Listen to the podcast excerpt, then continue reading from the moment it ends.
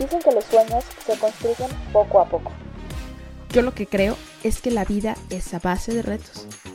Bienvenido y bienvenida a Más allá del reto, el podcast donde juntos inspiraremos comunicando.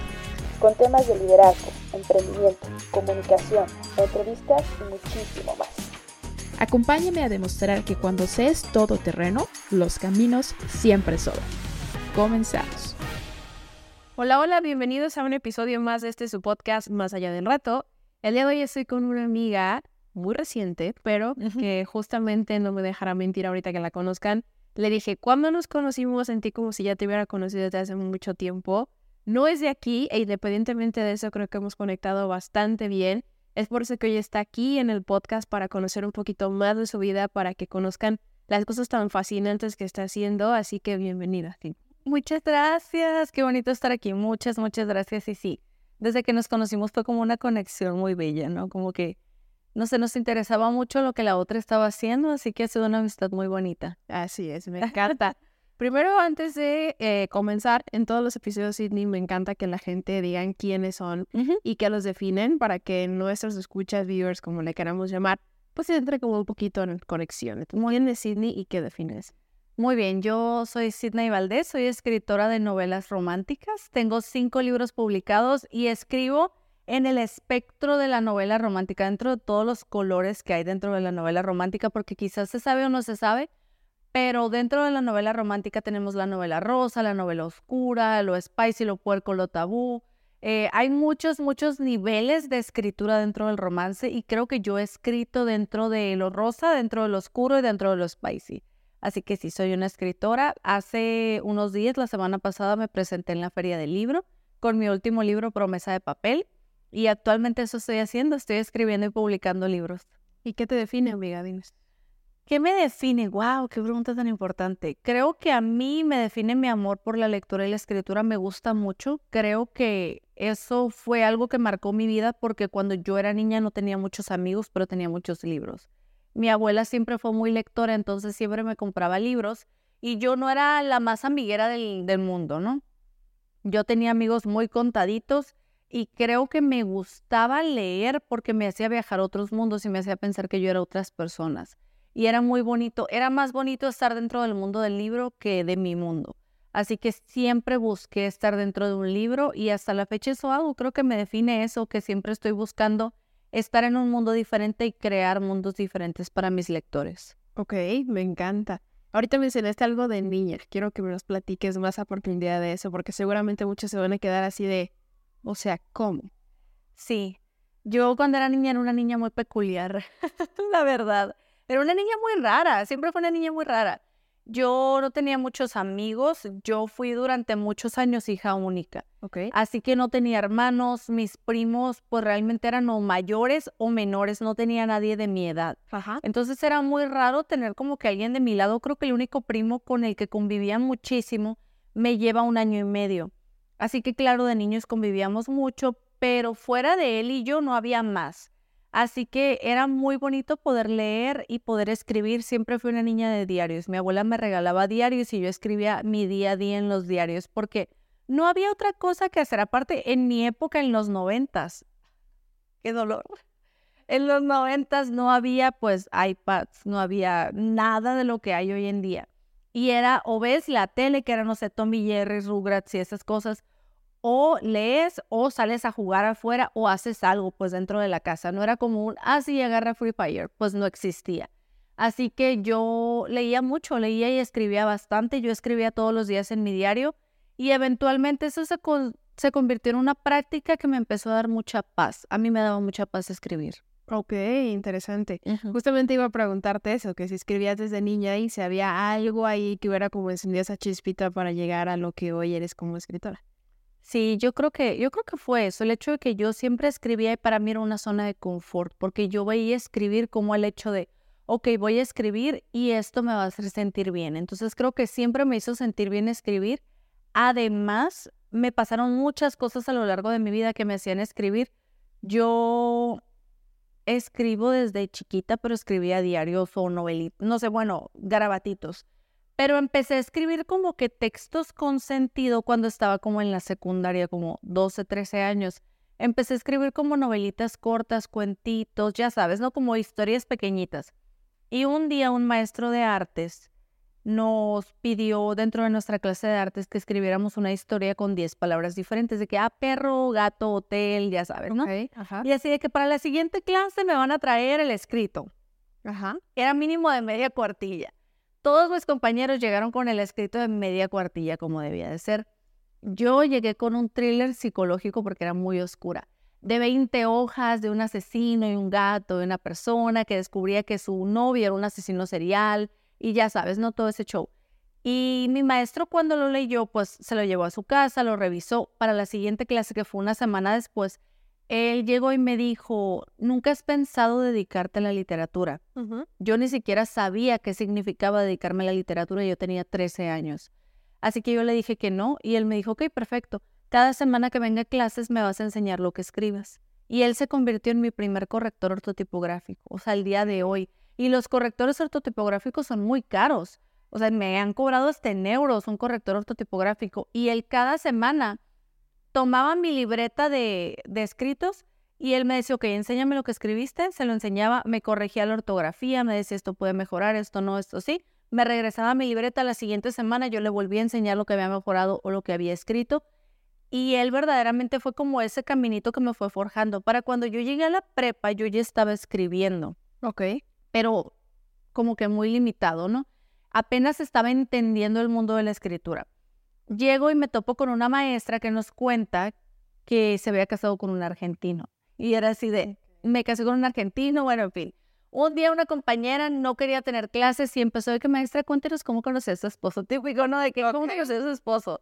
Y la maestra, pues bueno, nos empezó a contar y yo empecé a divagar porque yo divago mucho. O sea, yo la verdad, mi mente está a 15 kilómetros y yo estoy aquí. Y yo empecé a divagar y a pensar en la historia de la maestra, qué hubiera pasado si en vez de conocer a su esposo de una forma, lo hubiera conocido de otra. Y yo empecé a cambiar tanto la historia al punto que la convertí en una historia nueva y esa historia no me dejaba dormir. Y así fue como nació la trilogía Cielo, porque yo le di tantas vueltas a la historia de mi maestra que dije, tengo que escribir esto.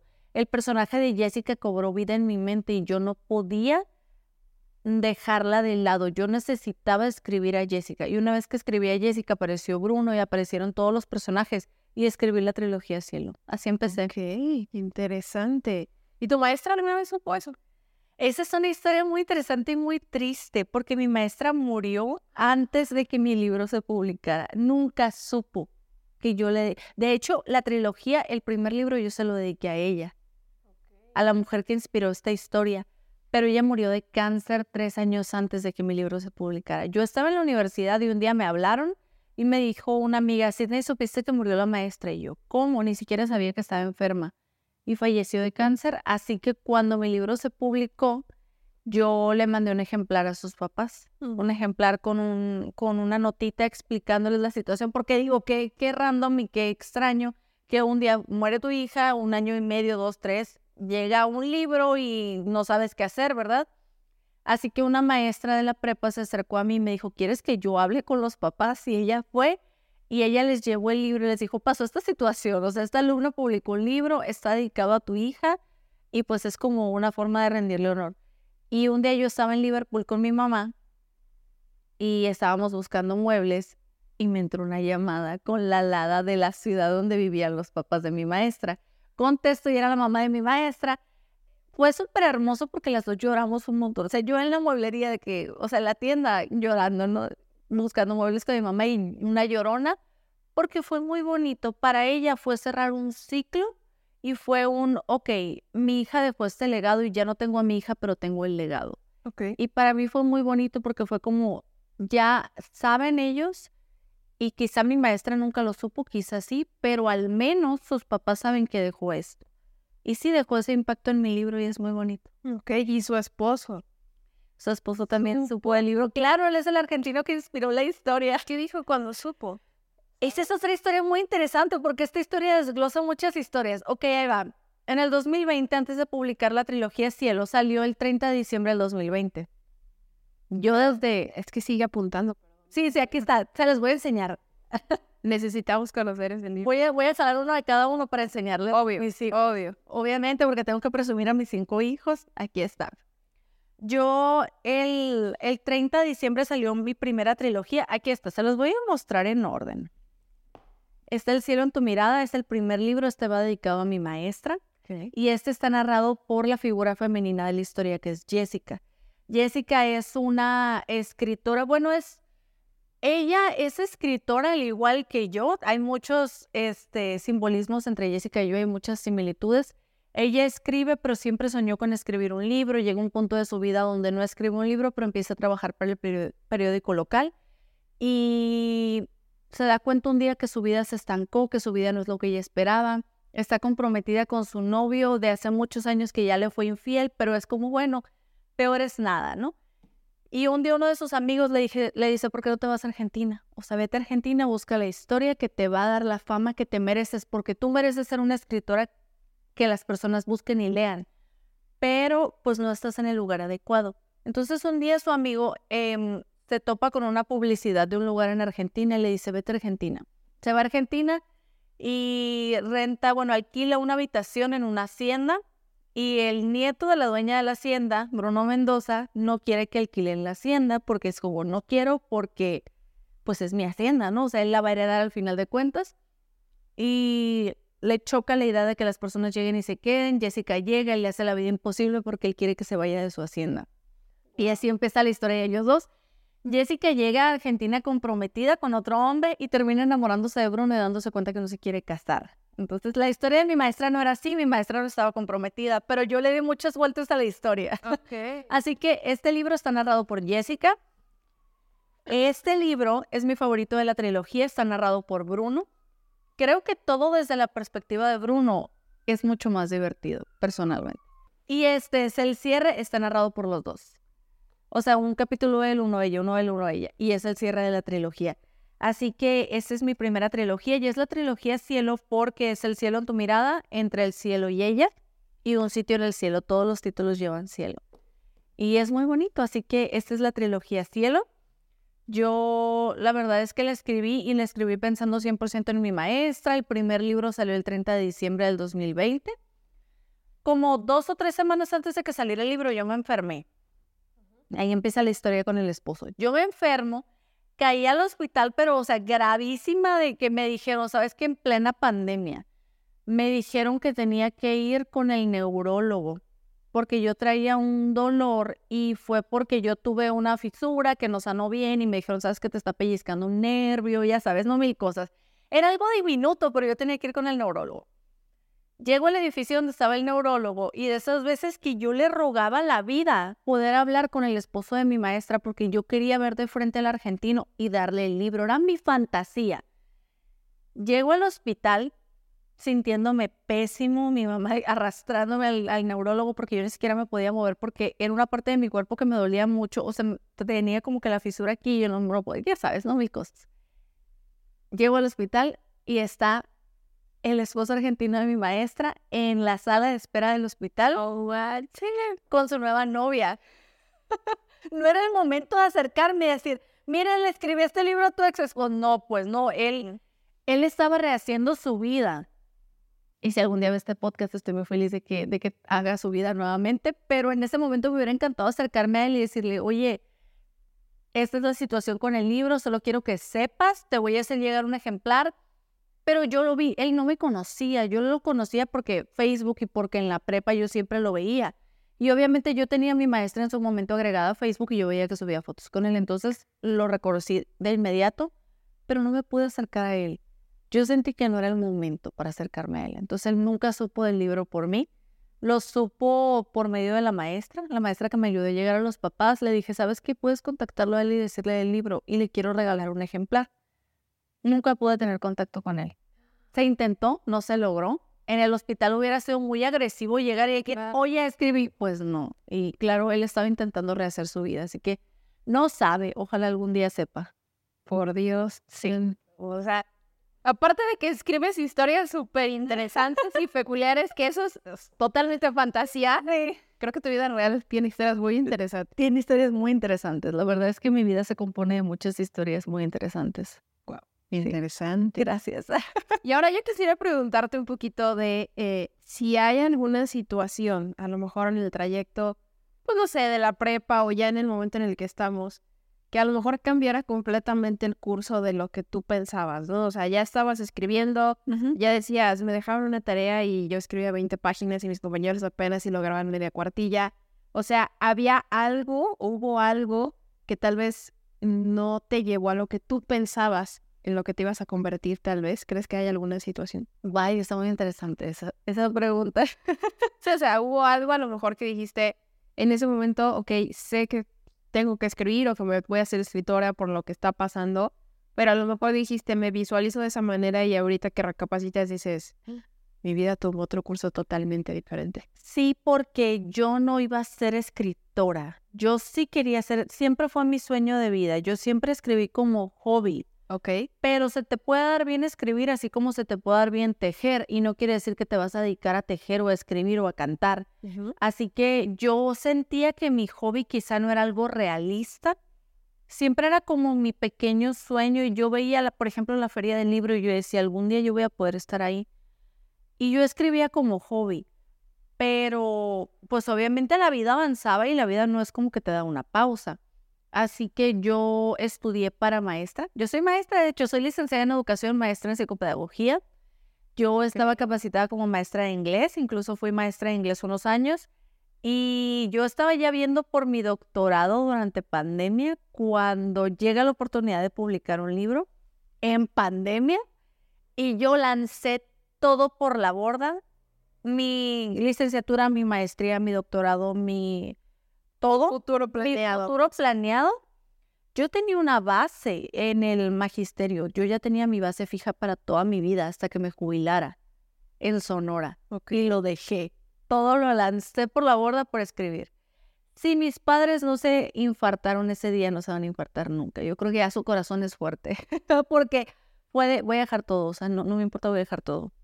Y así. ¿Qué te dijeron en ese momento? La verdad es que mis papás me apoyaron mucho en su, en su momento y hasta el día de hoy fue de, pues, adelante. O sea, si lo vas a hacer, pues es una oportunidad de uno en un millón. Porque estamos de acuerdo que no a todas las personas le dan la oportunidad de decir, este libro se puede publicar.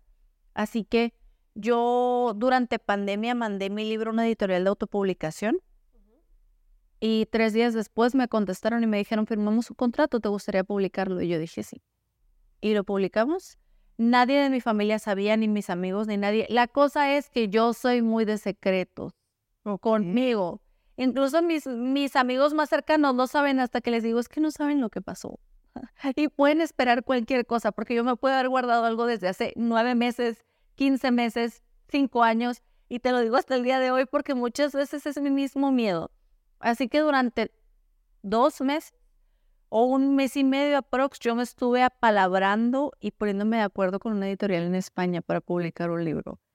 Y el día que ellos me mandaron ya el contrato para firmarlo, yo dije, ¿qué estoy haciendo? O sea, dices, ¿qué? Sí va a pasar. O sea, yo estaba jugando a ver qué pasaba y ya que llegó fue como, entonces ahora sí tengo que abrir la boca. Sí, yo no sabía si me estaban intentando estafar o si verdaderamente me iban a publicar un libro. Cuando me llega el contrato, yo estaba con mis, yo vivía con mis papás porque era 2020 pandemia, estamos hablando como por octubre, septiembre, octubre, y yo dije, ¿qué hago? O sea, ¿qué voy a hacer ahora? Así que mis papás estaban fuera de casa. Cuando llegaron, yo los estaba esperando con el contrato eh, impreso, porque yo necesitaba en su momento y hasta el día de hoy que un adulto lo revisara.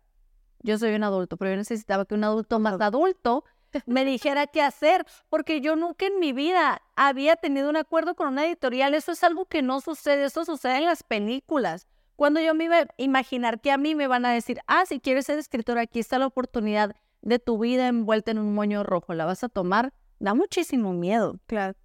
Y más en ese punto de mi vida que yo ya tenía mi vida acomodada, no resuelta, claro, pero acomodada. Yo ya había terminado la universidad, mi maestría, estaba por empezar doctorado, yo ya tenía mi base.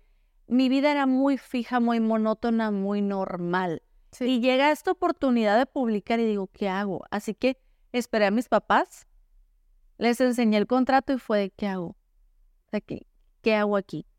Y mis papás me dijeron, no, pues, o sea, pues adelante, o pide un permiso en tu trabajo de seis meses y dale y a ver qué sucede.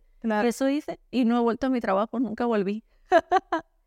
Ahí se quedó en Sonora.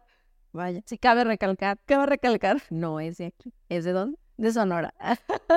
Si no lo notaron por mi acento al inicio de la entrevista, medio golpeado, pues. Ahora ya saben de dónde. Ya sabemos. Ok, dijiste que eres una persona de muchos secretos. Ajá, muchos secretos. Esta pregunta sí va completamente contigo. Ok, adelante. Hace tiempo estaba con esta preguntita y decía, sé que llegará la persona adecuada a la que se la tengo que hacer porque algo muy bueno va a salir. Y quiero que aquí nos cuentes algún secreto que jamás lo hayas contado por ahí o que a lo mejor lo sepa alguna que otra persona, pero que a lo mejor sea una historia interesante porque sé que estás lleno de historias súper interesantes. Sí, la verdad, sí. Y a lo mejor no es tanto un secreto, pero pero algo que nunca hayas contado y que sea así como, ¡Ay, qué miedo! a lo mejor hasta luego dicen, ay, es que un libro de eso que contaste, no lo sé, quién sabe, ¿qué podría salir? Un secreto, ay, qué interesante. Ok, un secreto, tengo muchos secretos, yo soy una persona de muchísimos secretos. Era tu pregunta, por eso lo digo. Era así, correcto. Pero yo creo que uno de mis secretos es que todos mis personajes existen. Uy. Los baso en personas reales pero para que las personas no se den cuenta que son ellos, mezclo personalidades. Ok. Y me lo han preguntado mucho, no sé por qué lo voy a decir, pero bueno, Bruno sí existe. El personaje de la primera trilogía sí existe. Yo escribí a Bruno porque dije, el día que me encuentre este hombre de frente que exista, me voy a casar con él. Y sí existe un Bruno.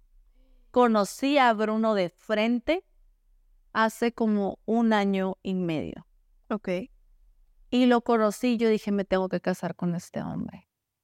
Él es Bruno. O sea, yo escribí al hombre que me encontré años después. Es muy divertido y muy triste a la vez, porque yo escribí a Bruno sabiendo que no existía. Y que yo estaba inventando una personalidad y yo dije, si este hombre existe y llega a mi vida, me caso con él. Y llegó y no me casé. No estoy casada hasta el día de hoy. Y Bruno se fue, pasó y se fue, y el tren pasó una vez en la vida y Bruno pasó y se fue. Pero es muy curioso porque yo le dije que él era Bruno y fue, no puede ser, o sea, tú eres Bruno. O sea, necesito que sepas, necesito que sepas antes de que te vayas que eres Bruno. Pero las circunstancias de la vida eran raras y no, no estaban para que yo me casara con ese hombre, pero existe Bruno y lo conocí hasta que lo escribí, mucho tiempo después. Y muchos me han preguntado si a Bruno lo basé en alguien real. No, pero después llegó alguien que encajaba exacto con Bruno. Y fue como, wow, si te hubiera conocido antes, hubieras jurado que escribí de ti, pero en realidad te conocí hasta que ya estaba el libro publicado. De hecho, ya tenía la trilogía cuando conocí al hombre que es tal cual Bruno. Ok, interesante.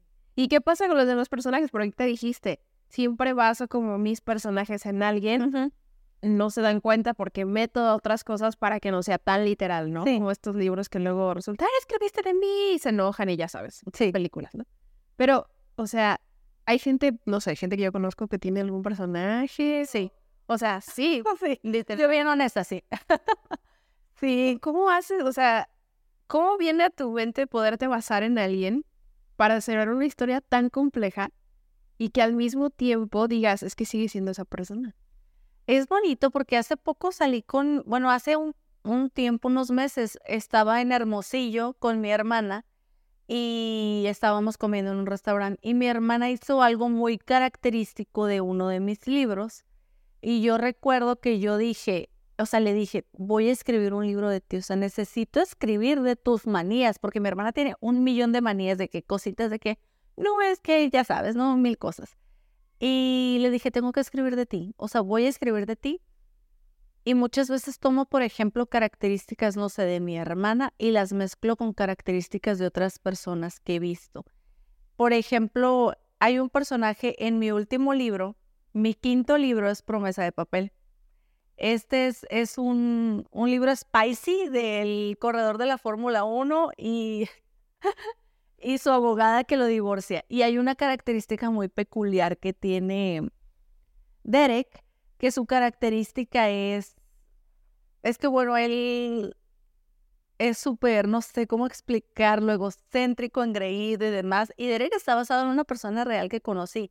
De hecho, hay una mm, conversación que Derek y Abby tienen donde yo metí una experiencia de vida real del hombre que inspiró características de Derek. Ok. Y de hecho sí se lo dije, un día, es un amigo mío y un día le hablé y le dije, ¿sabes qué inspira a Derek en ti? y le mandé un screenshot de la conversación de Eric y Abby. Y me dijo, no puedo creer que hayas incluido esta experiencia de vida mía que yo te conté. claro, yo pues, me lo contaste, nunca me hiciste firmar nada que dijera, no vamos a... Pero sí, creo que hay cositas de mi amigo que incluyen Derek, pero también hay cosas de otras personas que he conocido. Por ejemplo, Derek tiene un tatuaje muy peculiar que es una historia de otra persona que me contó que en su familia hay un tatuaje familiar que todos se hicieron y yo dije, me encanta la idea para Derek, para el tatuaje de Derek. Y después otra persona me contó una experiencia que tuvo de, de vida y de su familia y yo dije, perfecto, esta va a ser para Derek. Pero todas esas experiencias las uní a la personalidad del hombre en el que va a ser Derek. Entonces, hay como siete personas involucradas en el personaje de Derek, porque de unos tomo características, de otros experiencias, de otros, ya sabes, vas tomando a poquito.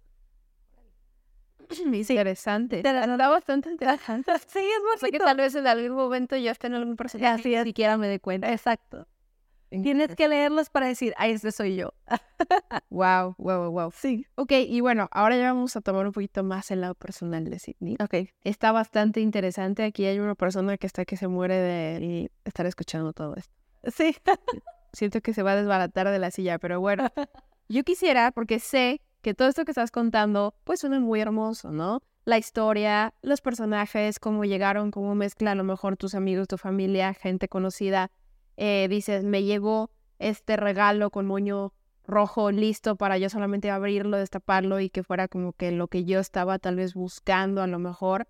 Eh, pero, ¿qué pasó? O sea, no fue- siempre fue tan sencillo. ¿Qué le dirías a esas personas que piensan que conseguir su sueño es imposible? Porque tú tenías algo que muchos anhelan, ¿sabes? Un trabajo bien, un futuro bien establecido, a lo mejor en términos profesionales, económicos, vamos a llamarlo así, pero que realmente llegó algo que pues fue como un parteaguas. Ujú, Así es. Y he recibido mucho hate por eso en redes sociales. De que Oh. cuando he contado mi historia, así que no, tantos que quisieran el trabajo que tenías, porque ya sabes, no es. Claro. El trabajo en el magisterio es como lo que muchos desean cuando estás ahí. Y yo trabajé mucho para tener mi base, porque yo ya tenía mi base fija, yo ya, mi trabajo hasta que me jubilara. Y me iba a jubilar, pues en algún punto, y ya sabes, con bonos, con aguinaldo, con cosas que no tengo hoy en día, porque cuando decides emprender se va. Se va todo eso, si vas a emprender debes de saber que no existe el aguinaldo para ti. Pero sí, em, yo tenía todo eso y de repente las personas me hacen muchos comentarios en, en Facebook sobre todo de que, ay, pero ¿por qué dejaste? Qué bárbaro, nadie debería dejar ese trabajo. Y yo, pues bueno, o sea, pasa, ¿no? O sea, la verdad es que pasa y cuando pasa el tren de la vida, hace, hace un tiempo dije esto y me siento muy culpable por haberlo dicho. Hace un tiempo, en una presentación del libro en Sonora, yo dije que el tren solo pasaba una vez en la vida. Después de la presentación, una persona me mandó un mensaje directo y me dijo que él se sentía muy mal porque él sentía que había dejado ir el tren y que ya había pasado su tren. Y era como, ¿qué hago ahora? Ya se me fue el tren, o sea, ¿qué es de mi vida ahora? Wow. Y era una persona de, no sé, menos de 30 años. En ese momento yo tenía como 26, 27 años y él tenía como 29, una cosa así. Y me puse a pensar y dije, no es cierto. O sea, a mí se me dio el tren un montón de veces.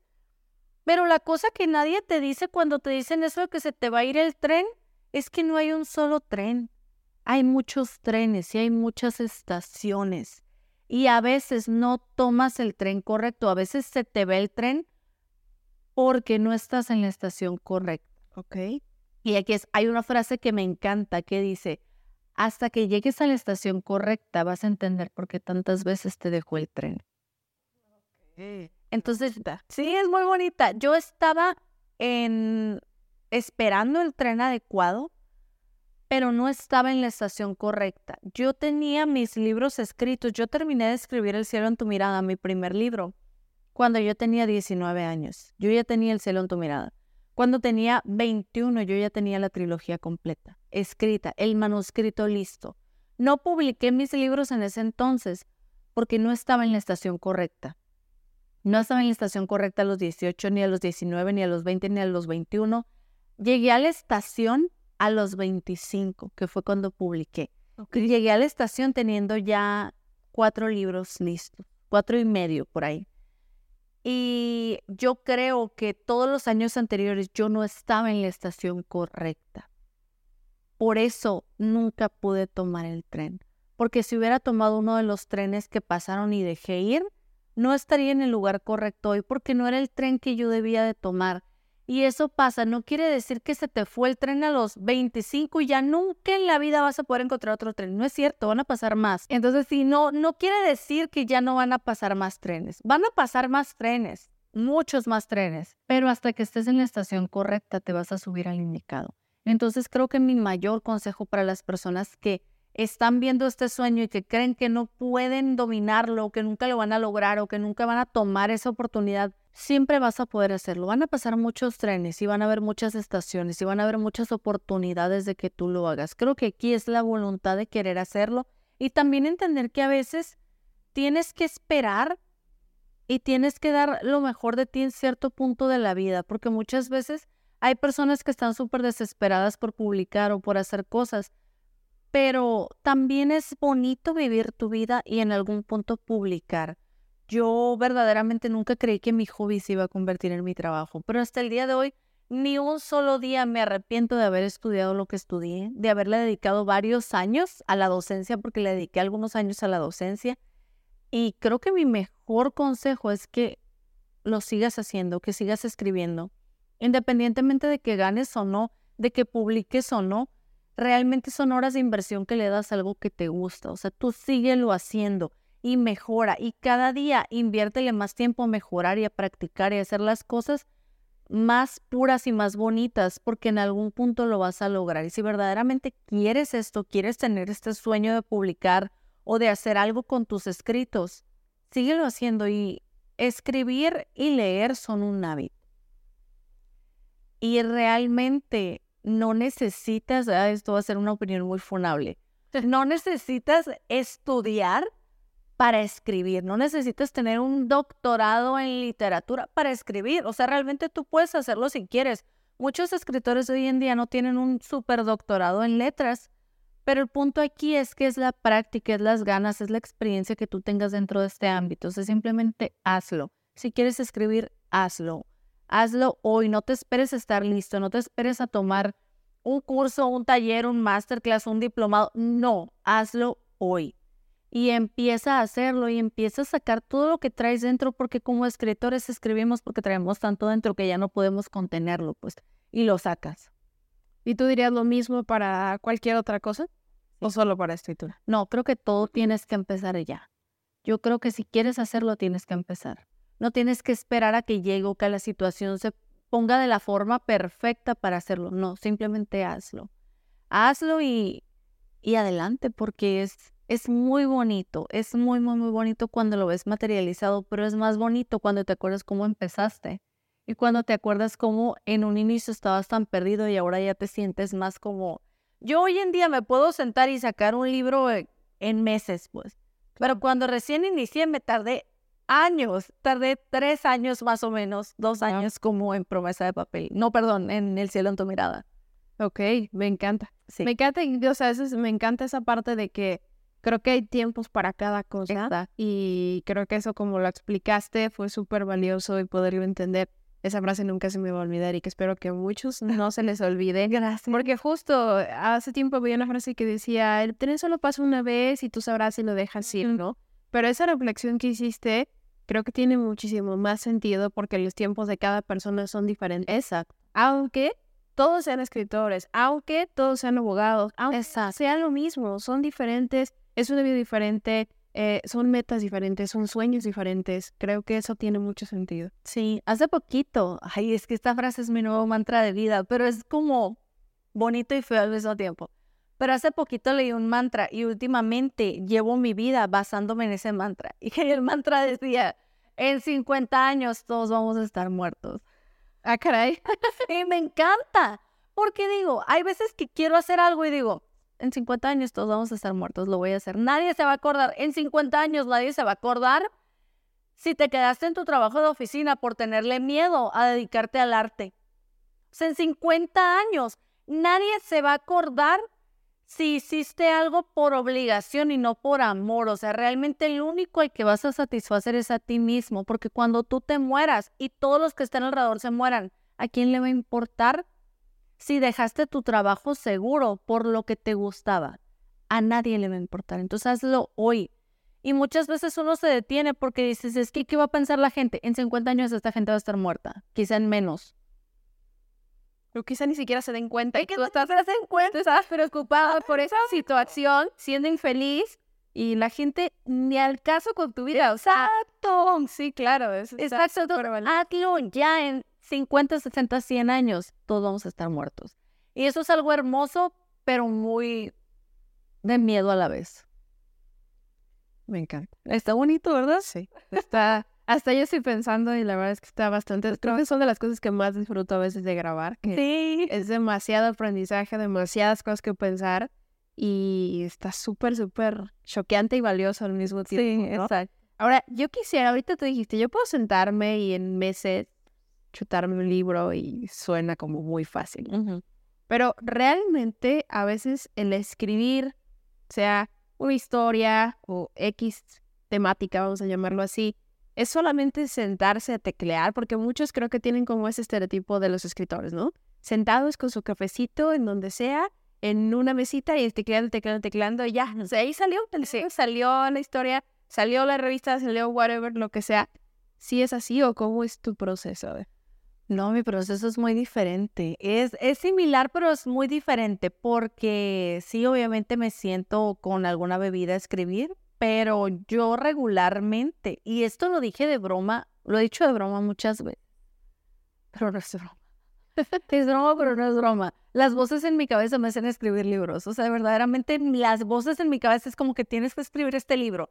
Cuando recién empezó el libro de Jessica, que es El cielo en tu mirada, yo tenía esta vocecita de Jessica que era como un, escribe mi libro, escribe mi libro, escribe mi libro. Hasta que escribí su libro. Y a raíz de eso, todos mis personajes me han hablado de sus libros y yo sé que suena de miedo, pero te prometo que es normal. Y lo he platicado con muchos escritores y todos me dicen, es que sí, yo también mis personajes me hablan. Es como si para nosotros nuestros personajes nos hablaran, porque a veces estás tan involucrado en tu trabajo que es como si todo a tu alrededor se convirtiera en eso. Y muchas veces vas por la calle y ves algo y dices, ah, sí, o muchas veces la expresión de vivimos en una simulación. ¿Por qué? vas pensando tanto en una cosa que la traes. Y así nos pasa a los escritores. Piensas tanto en tus personajes que de repente pasa algo en tu vida y dices, correcto, eso es lo que le va a pasar a mi personaje. Y como que estás conectado con la historia y te desconectas hasta que la terminas. Así que para mí, yo mi proceso es que yo siempre estoy conectada con mis personajes. Hace poco, en el libro del 2024, en el libro que sale en el 2024, es el libro de Nora. Nora es la protagonista. El personaje masculino del libro de Nora no me había querido decir su nombre.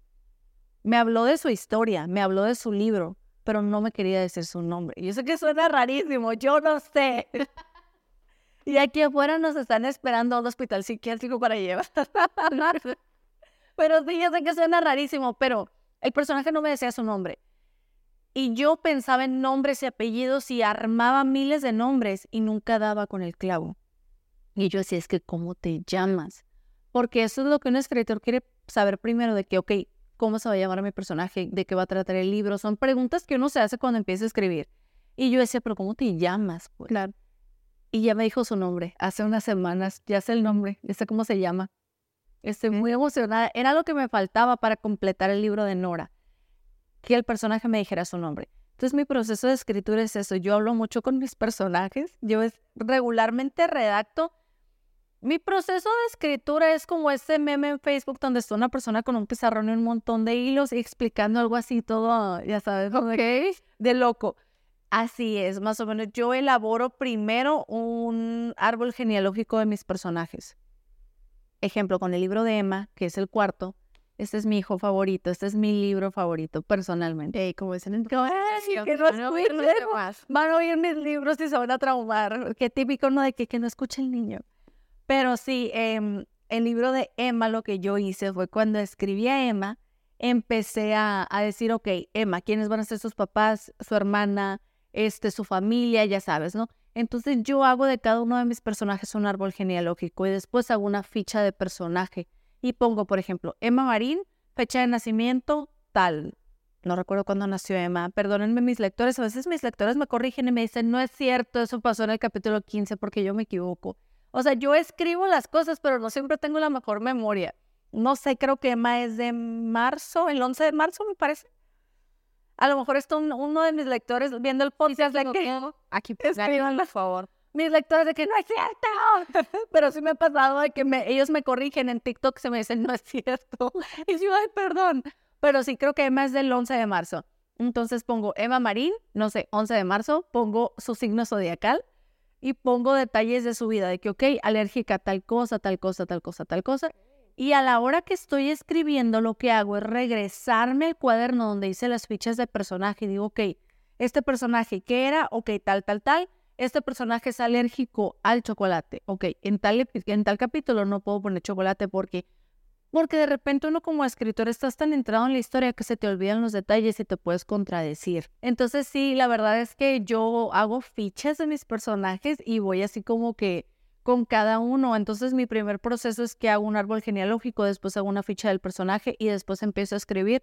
Y me encanta escribir en cuaderno, o sea, como que con pluma y papel me encanta, no sé por qué. O sea, no escribes a computadora como todo mundo. Sí, pero hasta después. O sea, el primer borrador lo hago en papel. Ya porque me gusta como que irme a cafeterías o lugares así y estar como que escribiendo. ¿Qué pasa? Digo, no sé si alguna vez te ha pasado. ¿Nunca se te ha perdido esa super cuaderno donde ya llevas a lo mejor la mitad de tu historia y entonces te vas en algún café según tú guardas tus cosas y luego, ¿sí te ha pasado eso? Nunca me ha pasado, pero me acabas de desbloquear un miedo. me acabas de desbloquear un miedo, pero no, nunca me ha pasado. Pero me podría pasar porque yo soy del tipo de personas que de repente estoy en una fiesta. De hecho, me pasó el final del... ¿De qué libro? ¿De quién de ustedes era? Creo que fue Un sitio en el cielo. El capítulo final de Un sitio en el cielo lo escribí en una servilleta, en un concurso de equitación de mi hermana. Sí. Yo estaba debatiéndome porque el final original de... Todos mis libros han tenido finales diferentes pero a la hora de la hora yo les cambio el final y decido hacer, un fin, hacer finales alternativos y me quedo con los alternativos. Y creo que este tenía un final diferente. Semanas antes de publicarlo decidí reescribir el final y lo hice en una servilleta en un concurso de equitación. Entonces fue de que yo estaba en el concurso y en una servilleta empecé a escribir el, el epílogo. Debe haber sido como un puño de servilletas. Sí, es que era una servilleta como la desdoblé de los cuatro y ya. Ok. No sé cómo no se rompió, pero bueno, sí. Es que es una servilleta y señorita, por favor, hay que llevarse las servilletas de aquí con la historia, Me van a cobrar las servilletas, el bulto de servilletas, pero sí. Interesante, interesante. Es bonito, es muy bonito. Bueno, me gusta. Y ya para ir cerrando, ahí te va las últimas dos preguntas. Ok. Si tuvieras a la Sidney de 8 o 10 años aquí frente a ti, ¿qué le dirías? Esta pregunta me gusta porque yo siempre digo que yo hago todo en honor a mi Sidney del pasado. Yo le debo muchísimo y el otro día lo estaba contando en historias de Instagram. Yo todo lo que tengo y todo lo que soy se lo debo a la Sidney de 16 años que empezó a escribir historias, ¿ok? Y a veces me vuela la cabeza pensar que yo a los 16 años tuve la valentía y la idea y la creatividad de escribir un libro que se iba a convertir en mi trabajo estable. Porque hasta el día de hoy escribir libros es mi, es lo que hago, es a lo que me dedico, pues. Y qué increíble que empecé a trabajar a los 16 años.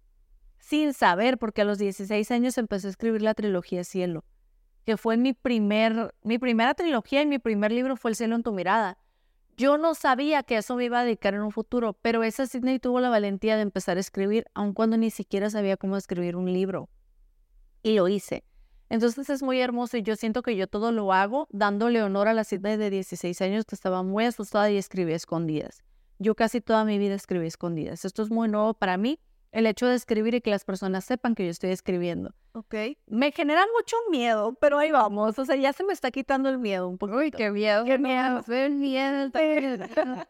Exacto. Pero sí, yo creo que si tuviera frente a mí a la Sidney de 8, de 10 años o incluso a la de 16, es bonito porque lo he pensado varias veces. Yo creo que yo no cambiaría nada de mi historia, de todo lo que hice hasta el punto de llegar al día de hoy. Creo que cambiar tu historia es cambiar el rumbo que iba a tomar tu historia. No cambiaría absolutamente nada. Pero si pudiera tener frente a mí a la Sidney de ese entonces, cuando estaba empezando a escribir, la verdad es que le daría mucho amor, porque yo me acuerdo de mí y yo tenía mucho miedo. O sea, yo estaba haciendo algo que no tenía idea que iba a funcionar. E incluso mi Sidney de 24 o 25 años que le mandó su manuscrito una madrugada a una editorial en España, no sabía lo que estaba haciendo. Y ojalá pudiera regresar y abrazarla porque yo todo mi camino siempre ha sido rodeada de muchísimo miedo, pero un mantra de en 50 años voy a estar muerta a darle. Y es bonito, pero a la vez me encantaría poderle dar más seguridad a la Sidney de aquel entonces que estaba aterrada de lo que estaba haciendo. Wow, me gustó y creo que es algo que, que le va a resonar a muchas personas. Entonces me encanta eso que acabas de decir. Esperamos que sí. Y estamos en un lugar muy bonito donde podemos ver pues el cielo, todo lo que quieras, ¿no? Yo quisiera preguntarte, si tuvieras un avión para dejar un mensaje y que toda la gente pudiera ver ese mensaje, ¿qué mensaje les dejarías? Ay, qué bonito, me gusta. Ok. ¿Qué mensaje dejaría si pudiera dejar un mensaje en el avión? Quizá pondría mi manta de en 50 años vas a estar muerto, pero sería muy deprimente. Sí, muy deprimente. Ya, ya te imagino pensando todas esas historias alternas cuando alguien vea ese mensaje. Entonces, sí sería algo muy fuerte y muy sorpresivo. Exactamente. No sé, como que está raro porque quizá a muchas personas les alegraría y a muchos otros los deprimiría. Entonces, creo que no pondría eso. Ok. Pero si pudiera, me gustaría poner un mensaje reflejando eso de que simplemente hazlo. Yo creo que te diría simplemente hazlo hazlo y ya, no importa nada más. Porque de verdad es que el miedo muchas veces te paraliza, pero ¿de qué te sirve estar paralizado? ¿Sabes? O sea, de qué, ¿cuál es la finalidad? Porque verdaderamente me he topado con muchas personas que es como, sí, pero es que me da miedo echar a perder mi vida y me da miedo que las personas me digan, la vida es eso que está pasando ahorita Mientras tú te estás preguntando si es el momento de hacerlo o no, o sea, la vida ya pasó, pues ya pasaron cinco minutos de tu vida y tú te estás preguntando si lo vas a hacer. Ya te queda menos tiempo. De ya te queda menos tiempo de vida. Y eso asumiendo que vas a tener una vida muy larga. Qué deprimente es eso este podcast, la verdad. Asumiendo que vas a vivir, no sé, 100 años. Si vas a vivir 40, vas a vivir 40 años de tu vida esperando complacer a alguien más o con miedo de hacer algo. Cinco minutos es muchos, considerando lo corto que es nuestro tiempo aquí. O sea, ya perdiste cinco minutos, ya perdiste cinco días, cinco semanas, cinco meses. ¿Qué estás esperando? Creo que mi, lo que pondría es simplemente hazlo. Hazlo ya. Después ves. Me, encanta cómo cerró. O sea, fue como muy random, Sí. Creo que es de los podcasts más random que, que han cerrado así. Sí. Pero creo que tiene una razón de ser. Y, y creo que incluso te estás dando hasta un automensaje y te estás dando cuenta que, sí, que venciste tu miedo y que pues aquí está el aquí está. miedo. Bien.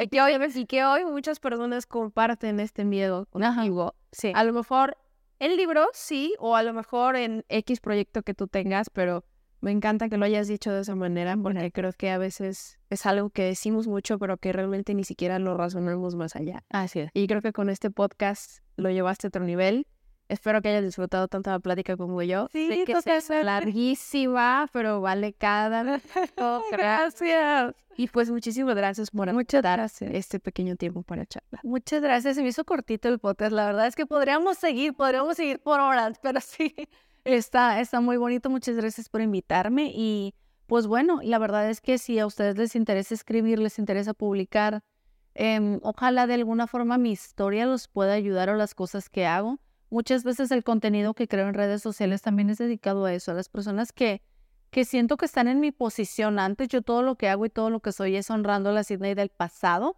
Así que me encanta pensar que puedo ayudar a Sydney que están en mi situación a los 16, 17, 18. Así que si estás así, pues bueno, sígueme en redes sociales y te puedo apoyar por ahí. Em, ojalá, ojalá todo lo que subo te apoye un poco. Me encanta, muchísimas gracias, Muchas otra por abrirnos tu casa, tu espacio y tu tiempo. Fue maravilloso. Muchas gracias. Y pues gracias también a ti que nos acompañas en otro episodio más. No olvides compartirlo con tus amigos, es súper valioso. Y también compartir estas folletas con todo el mundo. Así que muchísimas gracias y nos vemos en el próximo episodio.